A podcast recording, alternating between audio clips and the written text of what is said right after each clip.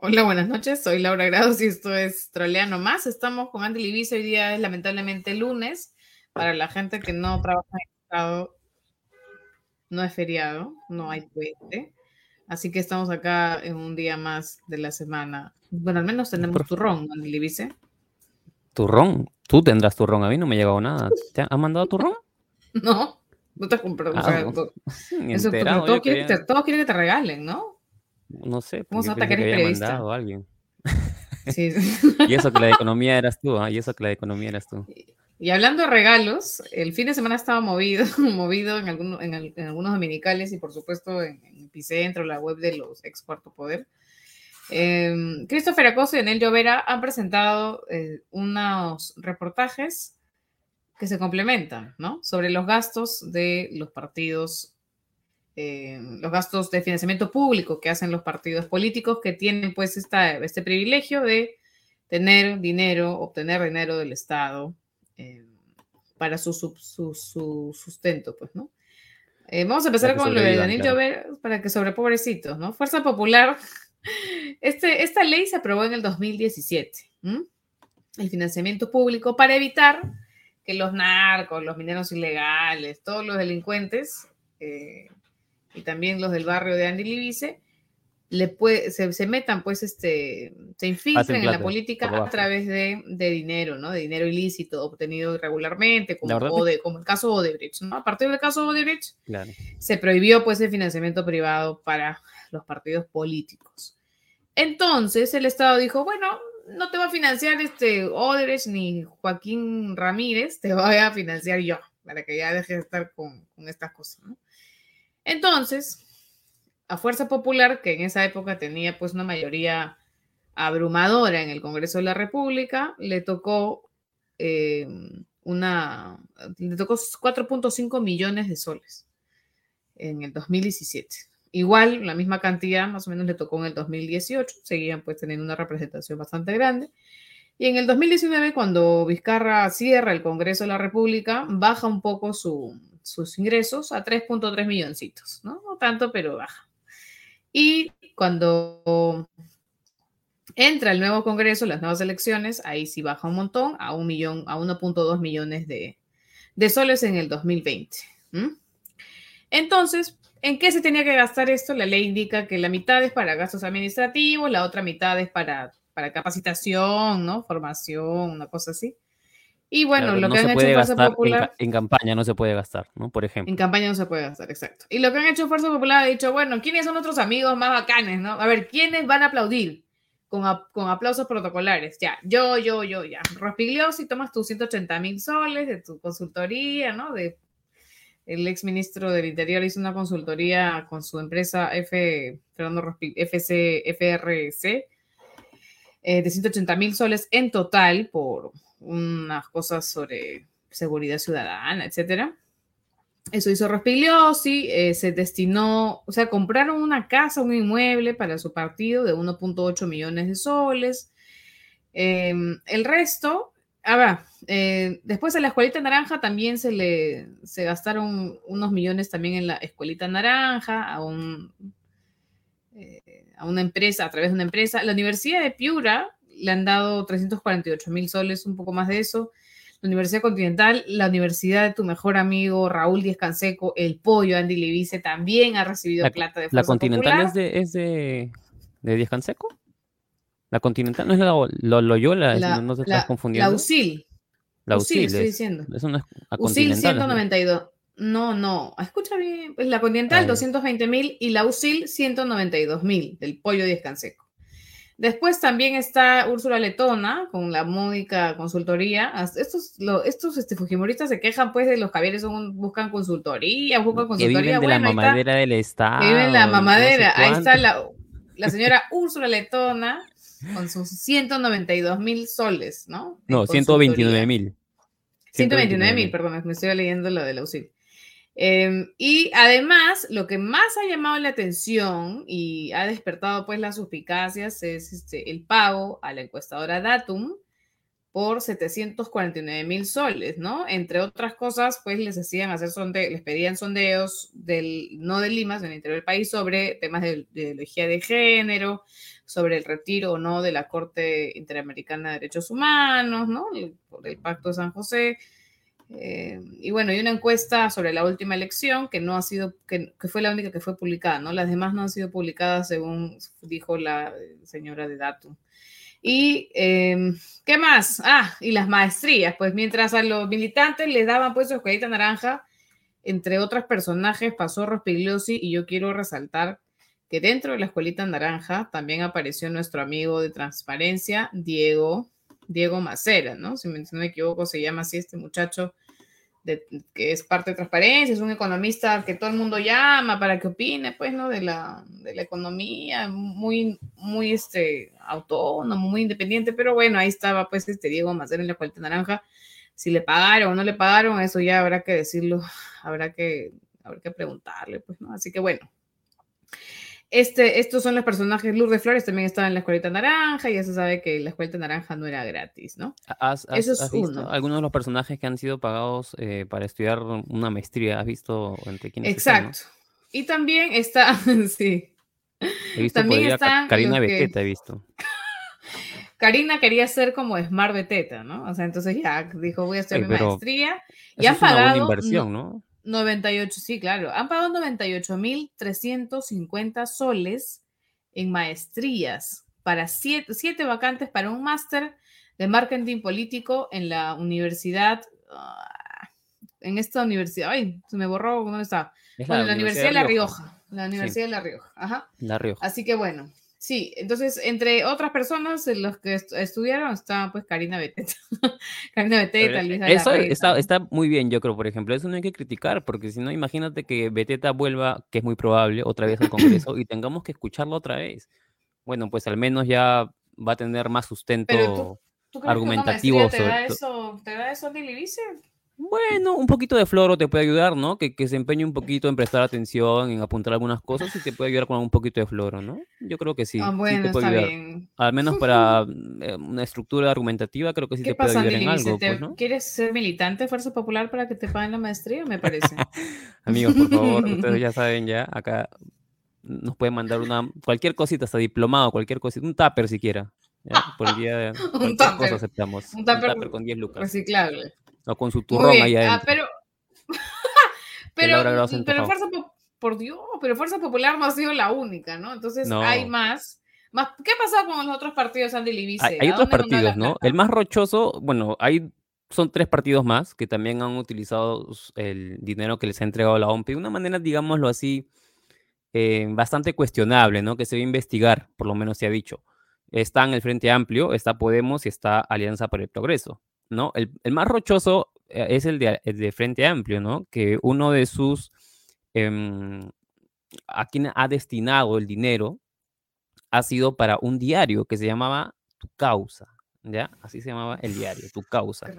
Y era un diario que se encargaba, pues, a, a- pasarle, pues, franelita a Marco Arana, los personajes de Frente Amplio, básicamente. Pasarle ¿no? una franelaza más bien, Una ¿no? franelaza. Es algo así como los diarios que han salido ahora, que no sabemos cuál es el, el- cuál es el financiamiento, ya una cosa así, pero en en este caso sí sabemos quién lo financiaba, y eso está ahí. ha sido el Frente Amplio con este dinero que lo hizo pasar por con el rubro de, eh, acá lo tengo apuntado, pero ha sido, se le ha destinado eh, 60 mil soles para tu causa, para este diario, ¿no? Y lo hicieron pasar en el rubro de capacitación, ¿no? El punto final le preguntó a Marco Arana, ¿qué, qué onda, no? ¿Qué, qué fue con esto? ¿Qué, ¿Por qué han hecho pasar así?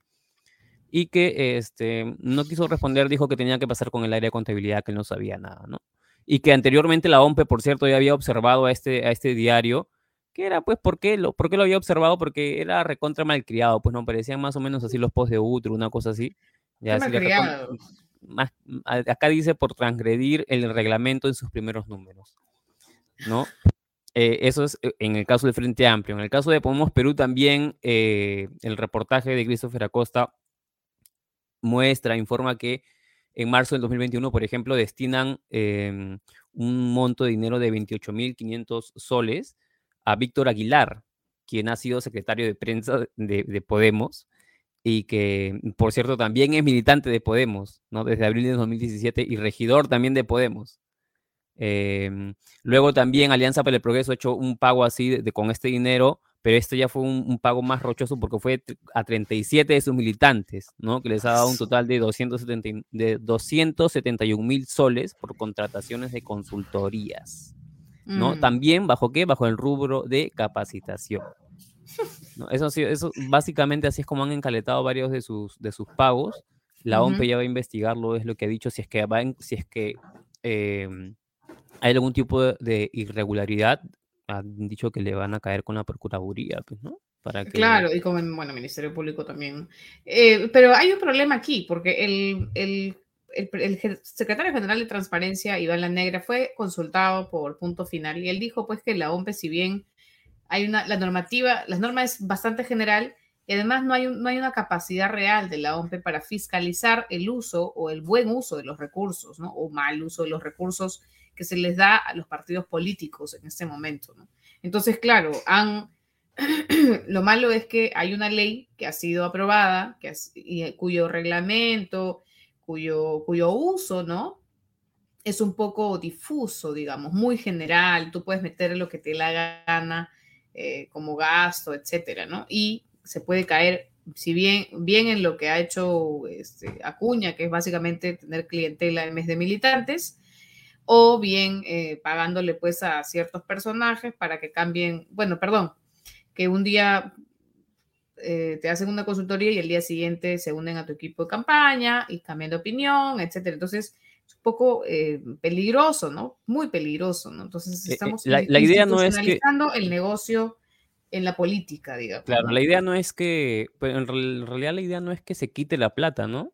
Porque no, no, no, igual, o sea, si la crítica es que no tienen que recibir dinero de empresas privadas para que no haya ningún tipo de devolución de favores después, está bien que el Estado de alguna u otra manera financie los partidos, este, pero la idea es que se transparente todo esto, pues, ¿no? Y que mm, se precisen en, el reglamento, todo, cómo se tiene que hacer. Por cierto, hay un link que le pasé a Patricio por interno que es eh, un cuadrito que compartió sobre este tema eh, el politólogo Fernando Tuesta, a propósito de cuánta plata le ha caído a los partidos políticos por esta ley, ¿no? Eh, y ahí está. Por ejemplo, miren,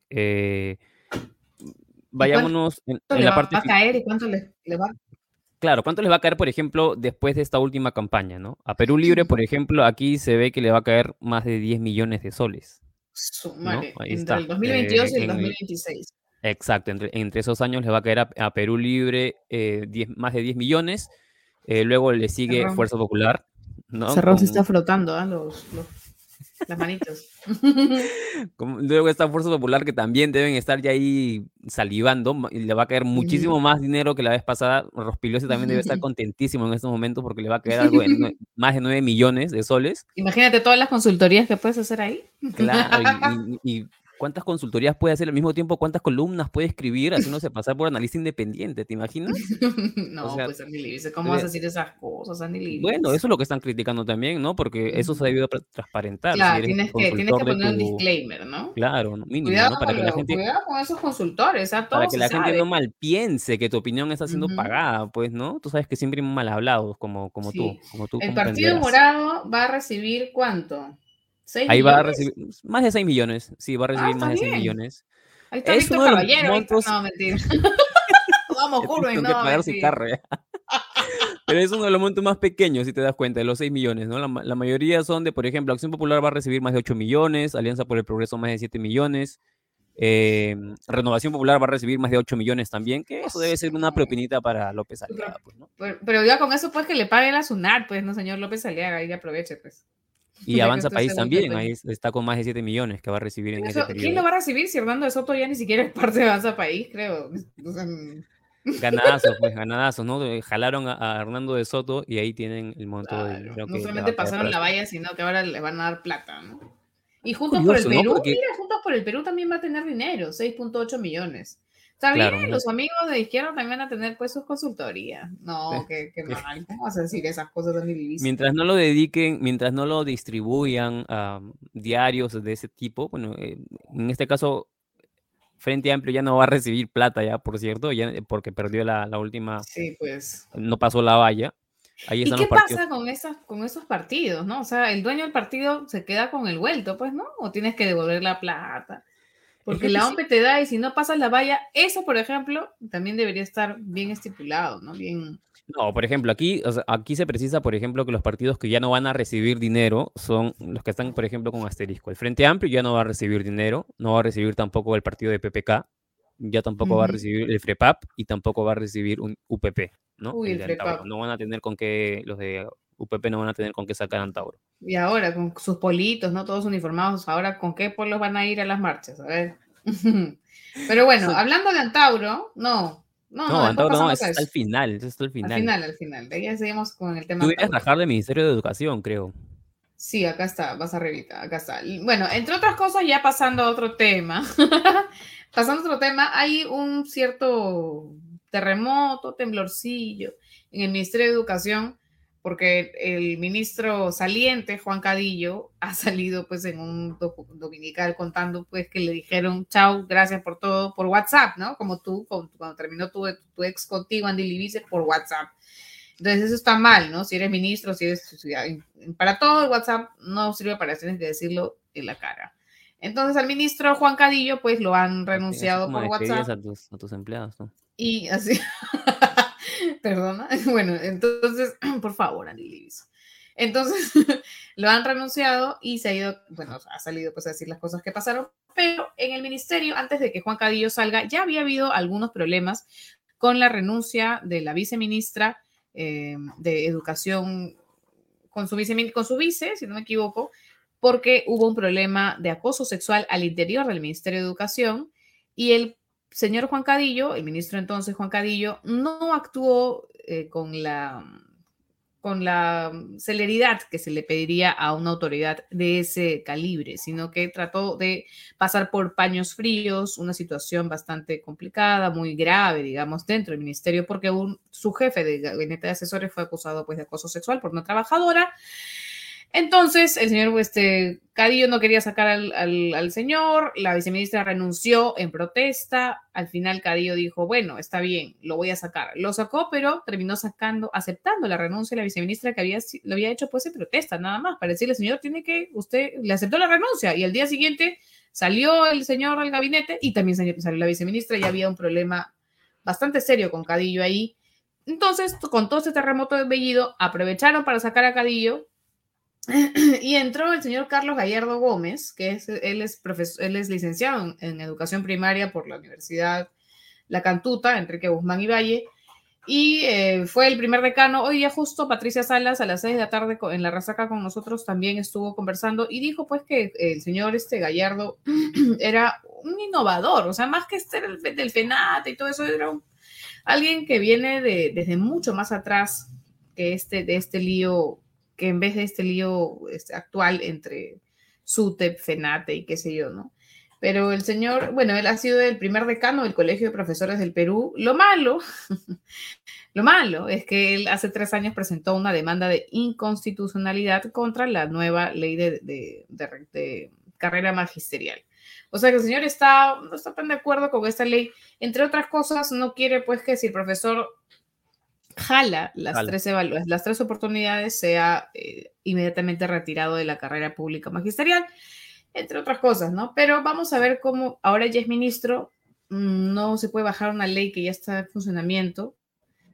Creo que posiblemente pueda ser perfectible, ¿no? Pero habrá que ver eh, más o menos cuál, cuál va a ser el camino que va a tomar y no va a ser eh, cualquier cosa radical, digamos, no va a ser tan bienvenida, ¿no? O sea, hay que tener mucho cuidado para, para para hacer alguna reforma o, hacer algún retroceso, ¿no? Y yo creo que el Ministerio de Educación tiene mm, vallas o, metas mucho más urgentes que la preocupación, pues, este, por un examen, ¿no? Pero bueno. Vamos, en el ¿qué más? Otro, otro, de, otro de los ministros que está en la mira ya de, de, los congresistas Sí. eh, es el ministro del Interior, pues, ¿no? Que justamente esa, esa vez mencionamos el día que estábamos transmitiendo en vivo, porque él, bueno, es el ministro del Interior Luis Barranzuela, que más o menos vendría a ser la cuota de poder que tanto estaba pidiendo Cerrón por Twitter, ¿se acuerdan? Ya, ¿por qué? Porque él es socio fundador del estudio Noblecilla Olechea Barrenzuela y León, ¿no? Como le comentamos ese día. Bueno, este estudio ha defendido al congresista Bermejo, a Bellido, a Perú Libre y al mismísimo Cerrón. Y Barrenzuela es abogado defensor, de- ha sido abogado defensor de Cerrón, de Bellido y de Perú Libre en la investigación por lavado de activos, ¿no? Entonces, en relacionado al caso, eh, los dinámicos del centro, que es esta investigación fiscal que está indagando sobre los cobros de irregulares que se daban para dar por lo bajo eh, licencias de conducir en el gobierno regional de Junín, ¿no? Bueno, entonces, em, ¿qué pasó? Eh, Que él ha sido, ha sido abogado de, de- de toda esta gente y en este caso, de Cerrón incluso, y los policías, lo- los que están investigando el caso, tienen mucho temor de que haya un conflicto de interés, pues, ¿no? Porque eh, de que se les avise cuando vaya a haber algún tipo de allanamiento, porque claro, imagínate, pues el ministro del Interior está a cargo de la policía, va a saber cuándo van a allanar tales lugares y se puede dar por allí algún tipo de información filtrada.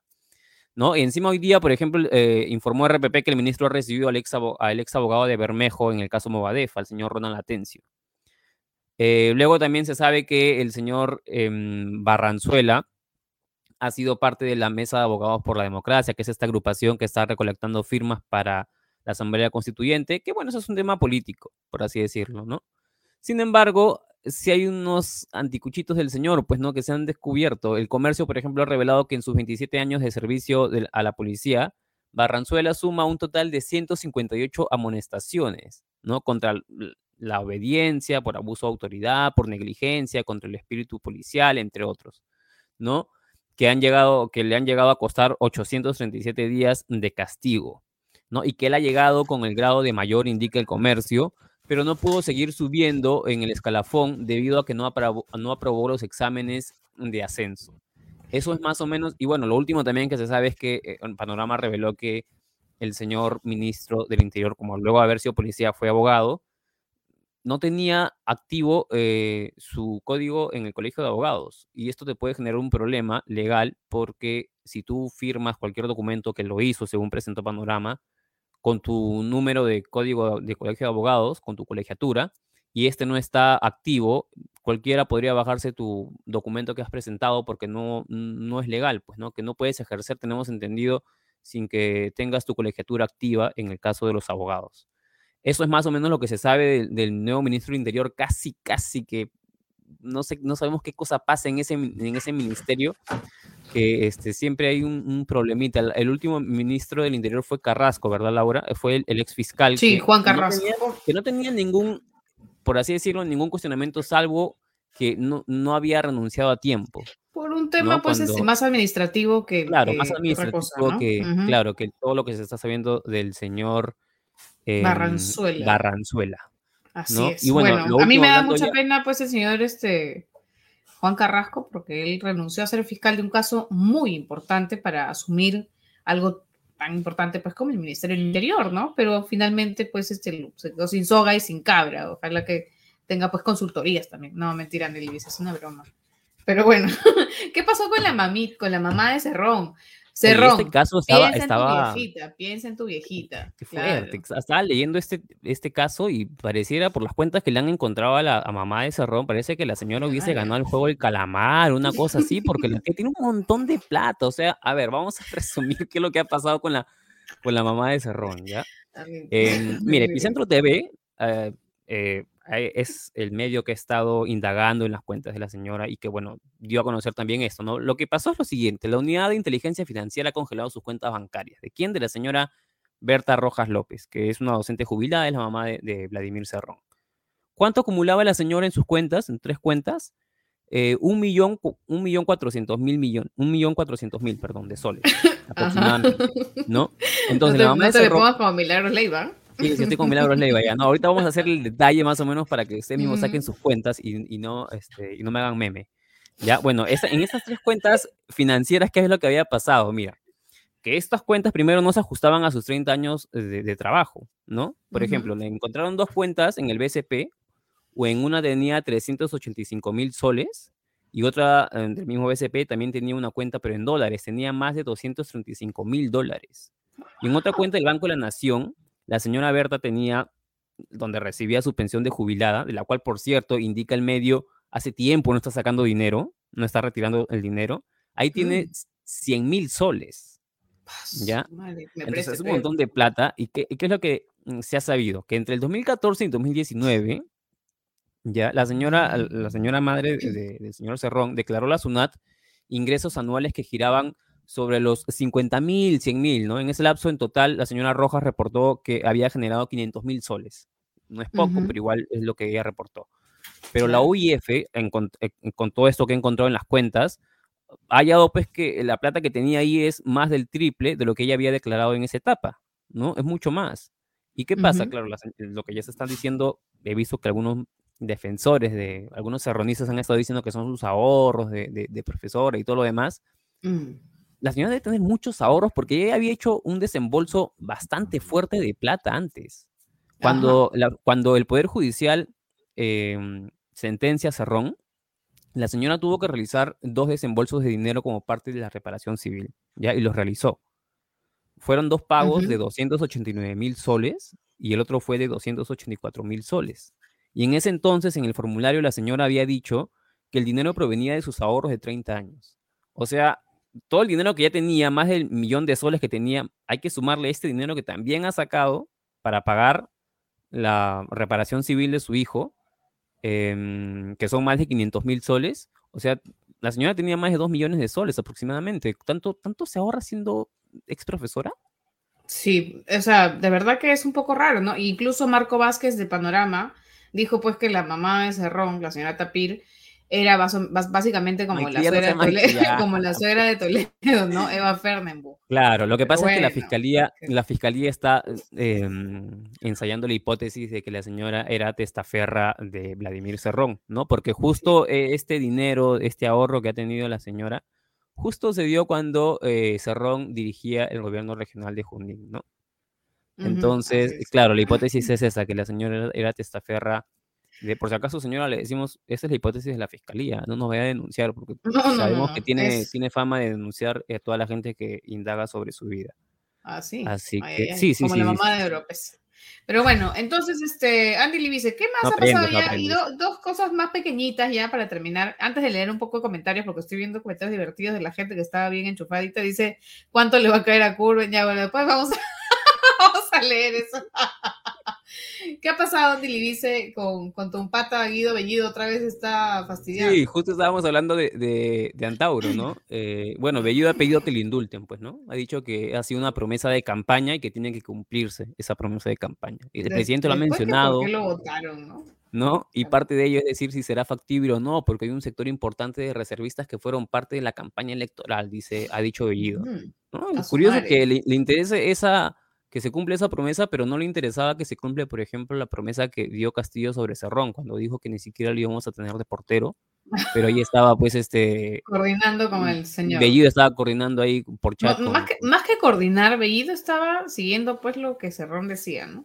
Pero bueno, más allá de eso, Keiko también fue noticia este fin de semana porque tuvo o participó en un encuentro organizado por esta, este grupo casi neonazi español Vox, que son racistas, que son clasistas, que son xenófobos, que si pudieran, habrían dicho, pues mejor los hemos matado a todos los peruanos, todos los latinoamericanos, y vamos pues solamente españoles a poblar ahí, nadie nos moleste y no tener resentidos sociales. ¿no? O básicamente nos dicen, agradezcanos que les trajimos la lengua española. hay, un, hay, un, hay un tweet, hay una foto de un tweet que, justo pusieron los, los, los, de Vox hace más o menos dos años, creo, sobre el tema de la hispanidad este, y, este, roche que siempre eh, reivindican en el que más o menos lo que tratan de decir con su, con su tweet es que prácticamente trajeron la civilización pues aquí a América. Como pues, si fuésemos salvajes, ¿no? Los, Perdona, pero los incas tenían sus andenes maravillosos donde, pucha, cada andén era, era un, clima distinto, ¿no? Ya, por ejemplo, eh, ese es el tweet que lanzó. eh, tal día como hoy, ah, de hace 500 años, una tropa de españoles encabezada por Hernán Cortés y, aliados nativos, ah, no, tengo que decirlo en español, ¿no? Consiguieron la Mm. rendición de No, por favor, no, no.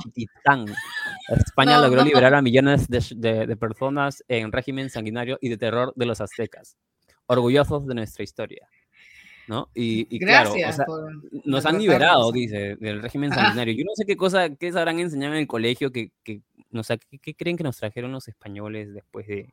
Aparte O sea, de está- enfermedades, violencias. ¿no? O sea, yo creo que está bien que tengas esa mirada crítica sobre, sobre los imperios y, y todo lo que se podía hacer antes en, en el incanato y todo lo demás, pero eso es una cosa y otra cosa es Está reivindicar, perfecto, pues, ¿no? y otra claro. cosa es reivindicar ese tipo de otro imperio, ¿no? Que es el tuyo, básicamente. Y bueno, y Keiko estuvo ahí, pues, gritando viva, viva España. Viva España em, y viva el rey. un poco más, ¿no? Un poco más y hace su juramento de lealtad al rey. No sé, de repente se está asegurando, pues ahí la... Viva Franco, viva Franco, va a decir también. se está, se está asegurando la futura, este, el futuro asilo de repente, ¿no? ¿Quién sabe? Bueno, siempre que Vox sea gobierno, que no está tan lejos tampoco, ¿no?